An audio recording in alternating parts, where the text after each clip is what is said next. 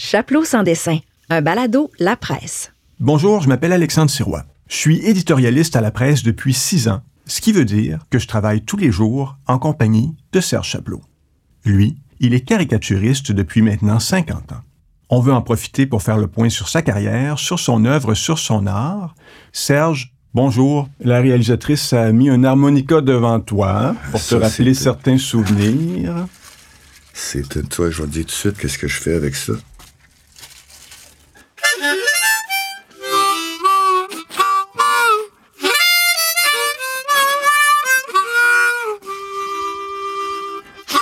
Qu'est-ce qui t'a fait choisir la caricature? Plutôt que la Euh, musique? Mais honnêtement, je n'ai jamais choisi la caricature, Alex. J'ai toujours dit que, avant de faire de la caricature, je faisais à peu près tout de- dans le milieu artistique de Montréal. Mais je pense que c'est pas vraiment un métier qu'on choisit, la caricature. C'était un accident de parcours. C'était pas une vision, c'était pas genre, je vais devenir. Non, non, non, non faut que je fasse quelque chose qui est le fun, qui a rapport au public. Je voulais être comédien, moi j'ai joué dans des films quelques fois, je voulais être musicien, j'ai joué de l'harmonica, j'ai joué de la batterie, j'étais pourri, mais je voulais, je voulais tellement.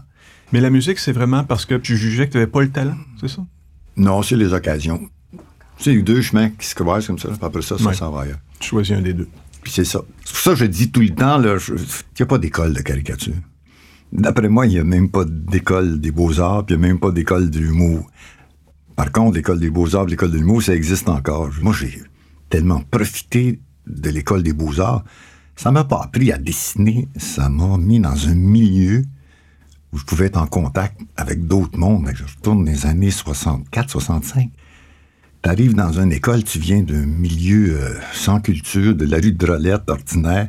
Ma vie se passait entre Beaubien Saint-Zotique, c'est tout. J'avais aucune idée de ce qui se passait ailleurs. Là, t'arrives aux Beaux-Arts, il y a des filles, premièrement, des filles. Il y a des grands, des petits, des gros, des Anglais, des Noirs, des Autochtones. Donc, l'incroyable possibilité d'être en contact avec plein de mondes différents, ça ouvre le cerveau un peu. Puis, en plus, de dessiner, de faire de la sculpture, de faire de l'art contemporain, j'étais jamais bien adapté à ça. À travers tous mes cours de, beaux-arts, je faisais des petits bonhommes, des petites niaiseries, des blagues, des dessins humoristiques. Puis ça, c'est resté. Des petits bonhommes, euh, des blagues, ça t'a mené loin. Euh, Serge, ça fait six ans qu'on travaille ensemble à l'éditorial à la presse. Mais là, il y a quelque chose qui a changé. Quand je vais au bureau de poste, t'es au bureau de poste. On retrouve une de tes caricatures sur un timbre. Quand je vais au musée, t'es au musée. C'est la consécration, Serge. Euh, en, quelque part, oui, je l'accepte, mais j'ai toujours trouvé que c'était un peu situation un peu particulière. Tu sais, il faut quand même passer. Quand à un moment donné, on téléphone puis on dit on va te donner l'ordre du Canada, première chose que tu fais, tu, dis merci beaucoup, tu fermes la ligne, tu pars aller. Qu'est-ce qu'ils sont en train de faire là? Qu'est-ce que j'ai fait dans la vie? Je fais des petits bonhommes. Puis après ça, tu te rends compte qu'il y en a d'autres qui l'ont eu, puis tu vas voir la liste de ceux qui ont eu l'ordre du Canada, puis tu dis, ben, pas si pire que ça. je me la mérite peut-être moi aussi. Ce qui est plus drôle là-dedans, c'est que je pense que ça, place autant dans un musée que de coller sur le mur des toilettes. hein. Mes grandes caricatures de, de perspective servaient à décorer les sous-sols et les toilettes. Euh, je le sais, mais j'étais très fier de ça.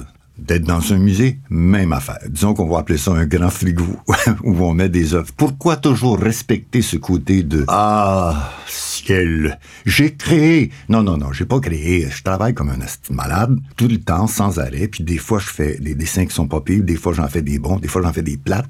Mais l'idée même, on a déjà parlé ça, Alexandre, je me sens privilégié. J'ai une job et je travaille. C'est quand même incroyable. Puis je publie encore dans un journal. C'est de valeur, il plus en papier, là, mais euh, quand même là. Ben, ça te manque le papier? Ça, ça se transforme. C'est clair que ça se transforme. Mais étant un vieillard, euh, c'est clair que euh, ça me manque le papier. Ça me manque énormément, même quand tu viens d'accrocher le, le micro avec une feuille de papier, tu vois. C'est fantastique. Mais dessiner sur le papier, dessiner avec des crayons, avec de l'aquarelle, c'est un vieil job au monde d'artiste. Puis à un moment donné, faut passer à autre chose, ce que j'ai fait en travaillant avec maintenant des ordinateurs. Tout le monde a dit Ah, tu vas perdre beaucoup la sensibilité. Ça prend du temps. ça prend des mois, des années. Mais à un moment donné, tu t'adaptes, puis tu trouves un autre genre de sensibilité. Et tu trouves aussi, incroyable à dire, mais beaucoup plus de possibilités. À un moment donné, tu vois que tu as une cinquantaine de, de, De couches. de couches. Incroyable. T'en enlèves une, t'en remets, tu changes de couleur. C'est fabuleux. Les gens disent que ça doit tellement te prendre beaucoup moins de temps. Au contraire, je pense que je passe beaucoup plus de temps parce que les possibilités sont là. Ben, raconte-nous donc, euh, combien de temps? Environ 50 ans. C'est c'est le temps que j'ai passé à faire ça. Regarde, je vais m'adresser à mon ami en face de moi. On travaille 7 jours par semaine, 24 heures par jour. On est toujours Ah là-dedans. oui. Je prends des vacances, puis je- ça tourne dans ma tête, puis je vois une nouvelle passer, puis je dis « Ah, ça, ça serait un bon sujet. » Ça veut pas dire qu'on travaille comme des forcenés avec un fouet dans le dos. C'est pour ça qu'on dit qu'on est privilégié. Mais il reste quand même que je travaille tout le temps. Je m'assois à ma table. Des fois, je vais passer 5, 6, 7 heures à dessiner. D'autres fois, honnêtement, je vais passer une coupe d'heures parce que la face de M. Legault, après l'avoir dessiné 40 fois, dans mes mémoires d'ordinateur, je peux aller en chercher une, transformer le souris, changer le regard, et voilà.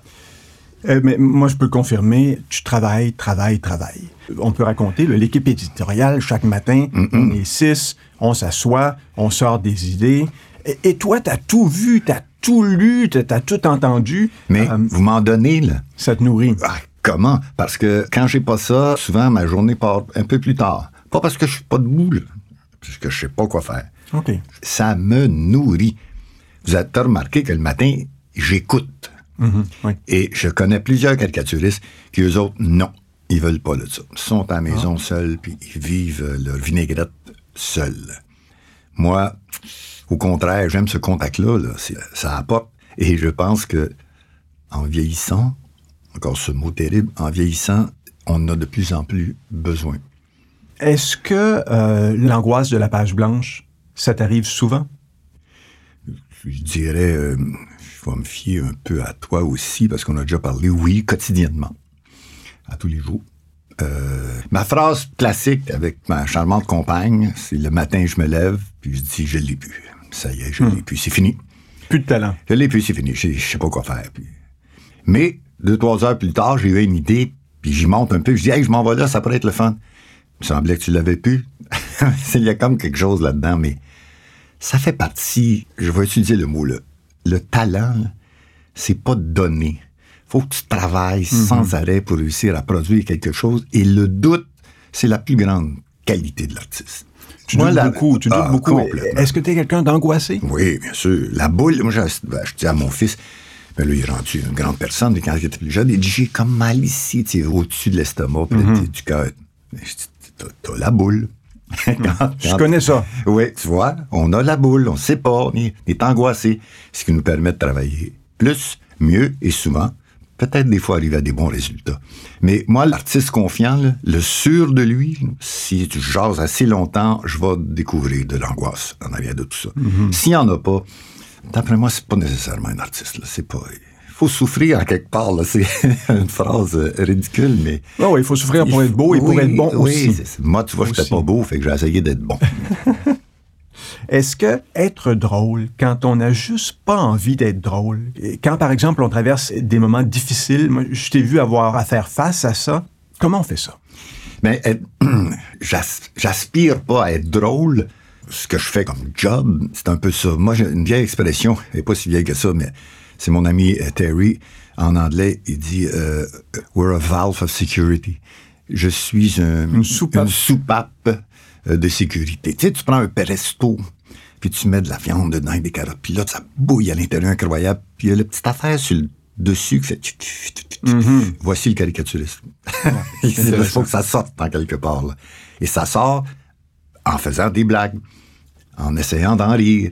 Moi, j'ai tout, tout le monde me dit, vous êtes cynique, tu me l'as dit tantôt. Oui, et ça m'a toujours très bien servi. Dire, le cynisme, il m'appartient pas à moi. Je pense à beaucoup de politiciens qui sont les plus grands cyniques de la Terre, là, qui nous comptent des mensonges. Ils savent très bien.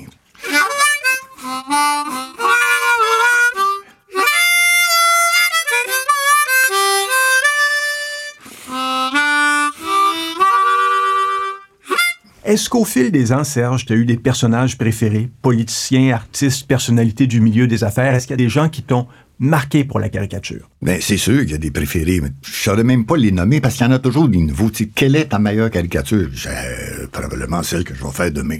Je le sais pas.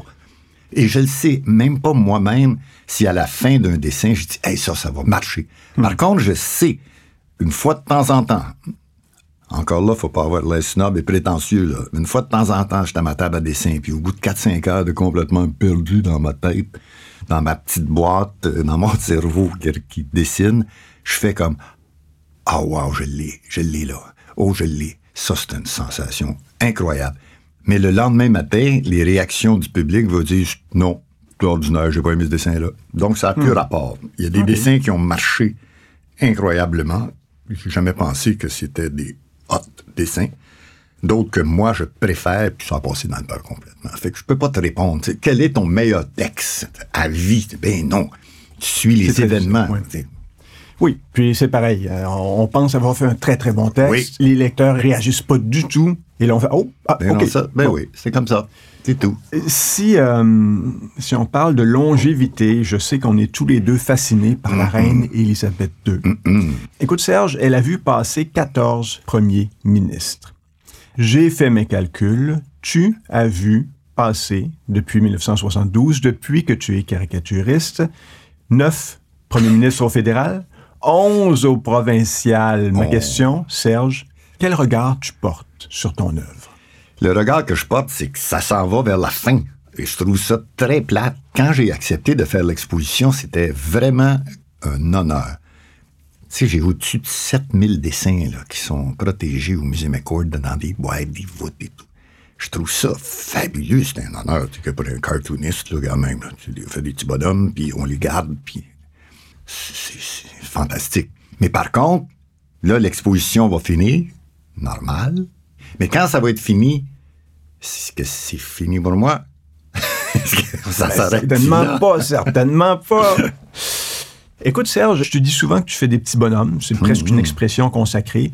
J'ai toujours trouvé que c'est une grande preuve d'humilité, cette formule-là. Mais j'ai toujours aussi trouvé que c'est vraiment trop réducteur. Parce qu'à mon sens, ce que tu fais, ça va beaucoup plus loin que ça. C'est dénoncer les injustices, c'est dénoncer la bêtise. Tu fais ça tous les jours. Les sujets sont là quotidiennement. Il va en avoir de la bêtise humaine sans arrêt. D'où l'idée que si tu veux être un caricaturiste, faut pas que tu sois trop fâché. Pas trop fâché? Non. C'est-à-dire? Moi, les politiciens, en quelque part, je les respecte énormément. Premièrement, ils me donnent de la job. Ils fournissent des très bonnes jokes. Mais en même temps, il faut être fou pour se lancer là-dedans. là. C'est une grosse job. Puis on découvre tous les travails, puis on est suivi par des journalistes, par des caricaturistes sans arrêt, quotidiennement. C'est très dur. Donc, je respecte ça. Mais l'idée de dire, faut pas être fâché. Faut au contraire se frotter dans les mains en disant, ah, voici monsieur un tel, je vais m'amuser avec ça. On parlait, là, aux États-Unis, il était 300, 400, et maintenant, ils sont une quarantaine, une soixantaine, je veux pas te donner de chiffres, mais c'est beaucoup, beaucoup, beaucoup moins de caricaturistes. Beaucoup, beaucoup de monde se plaignent. Comme moi, des emails, j'en reçois plus en plus de plaintes. Parce qu'il y a des trolls. Oui, oui, ah ouais, absolument, À, à peu là. près, au moins une fois par semaine, tu nous dis bon, il y a tel lecteur qui m'a écrit prends ta retraite Oui, ou c'est- qui ben m'a oui, écrit ça n'a pas de bon sens ce que tu as fait. C'est ridicule. Ça fait partie de ta vie. C'est nouveau. Comment tu vis avec ça? Comment tu gères ça? Ben, regarde, si je suis pas capable de le prendre, je vais arrêter. Mais en quelque part, à un moment donné, je parle à mon ami Alexandre Sirois, puis il dit c'est euh, GP2 là, qui t'a écrit? Je reçois le même Ben, genre c'est de le courriel. crise de gars qui écrit à tout le monde. dit, Ah! Ah, mais ça vient nous tempérer, ça Oui, tempère oui. la situation.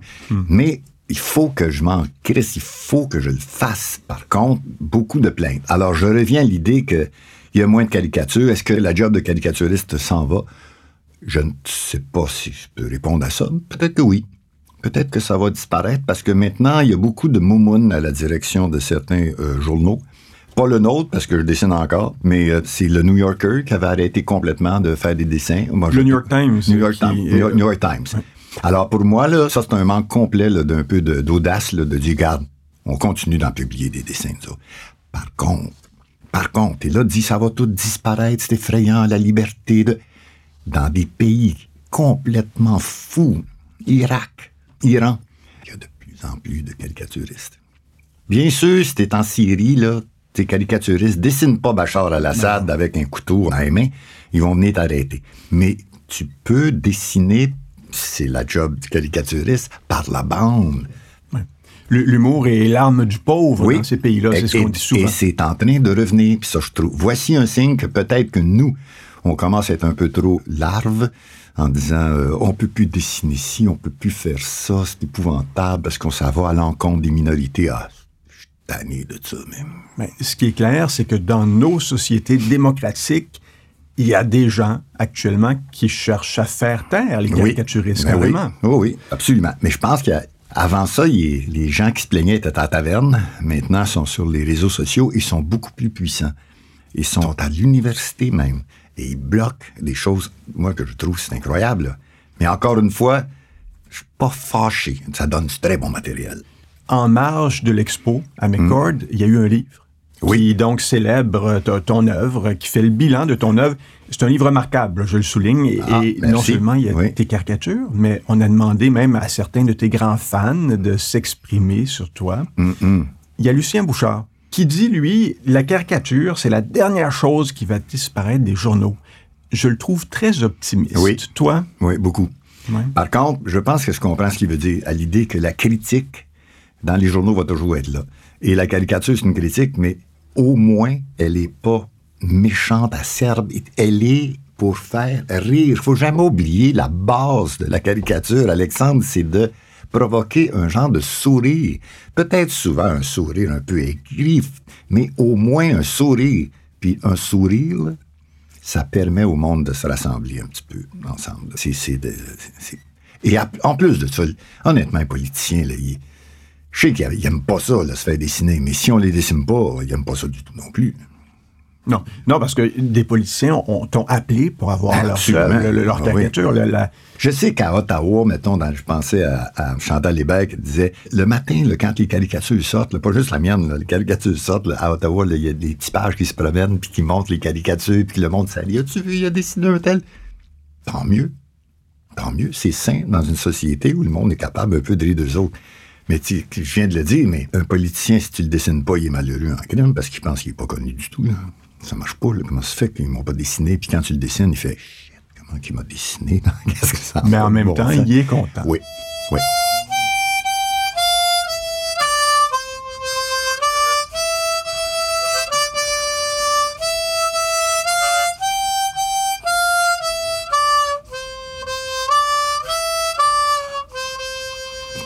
Quelque chose que tu as dit qui m'intéresse, euh, la solitude. Donc, c'était pas pour toi, ça. Parce Non. que la caricature, c'est solitaire. Oui. c'est- Mais c'est pour ça que dit, euh, quand je parle de besoin d'amour, puis que on re- on- je reçois, c'est fantastique et c'est assez, c'est bon. Sauf que pour la vie, à un moment donné, tu as quand même le goût d'être en contact avec des gens, de, de produire, pas de produire en production avec le cash au bout, non, non, mais d'être au moins une équipe. Tu sais, avec Gérard D, là, euh, rendu à Radio-Canada, on a eu des années. là. Oui, il y avait des problèmes, oui, il y avait des guerres, mais à toutes les fois qu'on s'assoyait pour un meeting, on disait N'oublions pas, les amis, qu'on est payé pour rire. On est payé pour trouver des blagues et rire. C'est quand même agréable. Oh, ouais, comment? T'es choyé. Tu, tu le sais que t'es choyé. Oui, oui. Par contre, ça m'est pas tombé dessus comme une, euh, Non, non. une averse. Travail, travail, travail. Oui, oui, On l'a dit. Travail, travail, travail. Mais on peut en parler. 76 ans, tu vas bientôt avoir 76 ans. Euh, Là, je vais pleurer ici un petit peu pendant quelques secondes. C'est épouvantable. la retraite? Tu réponds jamais aux questions euh, au sujet de la retraite. Euh, est-ce que dans 20 ans, tu vas encore en faire des caricatures? Est-ce que, autrement dit, est-ce que tu vas faire un Gilles Vigneault ou un Guy Rocher de toi-même? À 93 ou à 97 ans? Tu vas continuer de dessiner? Oui, je vais plus porter à, à Guy Rocher, euh, tout en portant un grand, grand, grand respect à Gilles Vigneault. Mais à un moment donné, je pense qu'en tant que dessin, que de caricature, c'est pas moi qui va savoir si je suis encore pertinent. Je pense qu'il va falloir que quelqu'un me le dise. Il va dire, Serge, pas ça va faire, là. Il faut. Ah, Mais moi, je vais continuer. C'est sûr, je vais continuer. Ma phrase classique, je la répète, je ne prendrai jamais ma retraite, mais parlez-moi-en l'année prochaine. On va voir ma décision. J'en ai aucune idée. Si je suis capable, si je trouve ça plate, si j'ai trouvé d'autres choses à l'extérieur qui me... Tu sais, des artistes, là, je me calcule comme un artiste, des artistes, là, on a besoin d'amour. On a besoin d'amour. Et je- quand je fais des dessins, j'ai aucun contact avec le public. Moi, je ne vois plus, là, à part de venir ici faire, faire un balado. Je, je suis plus là, je suis plus à TV. Je suis- Mais tu sais qu'il y a des gens, en quelque part, quelques personnes, qui regardent ton dessin en disant Hey, ça c'est vrai, je suis d'accord avec lui. Ah, c'est Ben, très bien écoute. ça. C'est la- tu le sais en écrivant des textes. Oui. hein. Oui, oui. On sait pourquoi que. Moi, j'aime pas beaucoup la prétention de certains artistes qui disent je ne fais, je fais ça strictement pour moi, moi le public je m'en fous. Non, petit mensonge ici. Il n'y a pas d'art sans public. Mais oui, il faut que ça soit vu, puis on aime ça être apprécié. Je répète, besoin d'amour. Je viens d'un milieu, d'une famille où j'en avais pas. Fait que t'essayes de compenser différemment. Le général de Gaulle disait que la vieillesse, c'est un naufrage. Pour toi, Serge, vieillir, c'est quoi? En quelque part, c'est tout vrai, ces choses-là. Par contre, en- quand il y a un naufrage, je me rappelle, moi, quand j'étais tout petit, j'avais vu le premier film sur le Titanic qui coule, puis il y avait des gens d'orchestre qui jouaient jusqu'à Hmm, la fin. oui, oui, oui, oui. Ça veut dire, on va tous mourir. Peut-être qu'on devrait essayer de continuer à vivre jusqu'à temps que ça arrive. Mais là, je te reconnais. Là, je te reconnais parce que tu es un optimiste. Oui. Il faut le dire, là. Tu Oui, oui. es quelqu'un qui, quand on regarde tes caricatures, tu as l'air d'un cynique fini. Mm-hmm. Euh, c'est de la satire, mais tu es quelqu'un de très optimiste. Euh, et, et je me demandais, du haut de tes 50 ans de carrière, Mm-hmm. Quel regard tu portes sur le monde? Optimiste. Je parlais tantôt de, la caricature qui est en train de se réveiller dans des pays complètement fous. Voici un signe qu'on n'aurait pas pu prévoir il y a 25-30 ans. Voici un signe que l'humour peut aider dans des pays de dictateurs malades. Ça prouve donc que, oui, je pense que ça va mieux. L'optimiste, oui. Mais ça m'empêche pas d'être cynique puis de regarder le monde en disant quelle blague. Mais au lieu de déprimer, non, je dis ça va aller mieux demain, ça va être le fun, ça va être correct.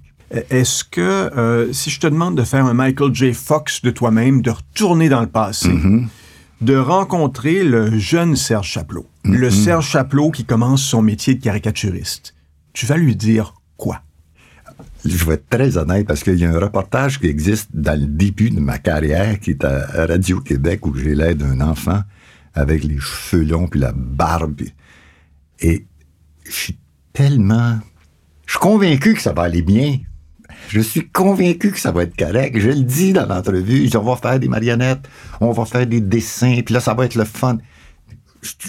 Si je me, si je suis à côté de lui, ce gars-là, je vais dire, continue de même, pauvre imbécile. tu te rends pas compte dans quoi tu t'embarques, mais tu t'embarques et ça, c'est bien.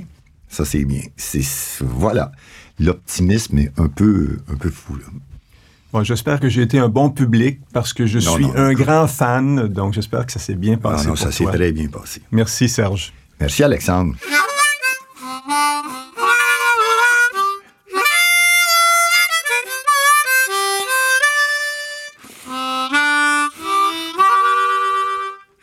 Chaplot sans dessin est une production de La Presse, une création de Coyote Audio, idée originale et animation Alexandre Sirois, réalisation et montage Louise Leroux, prise de son Underground. Et à l'harmonica Serge Chaplot.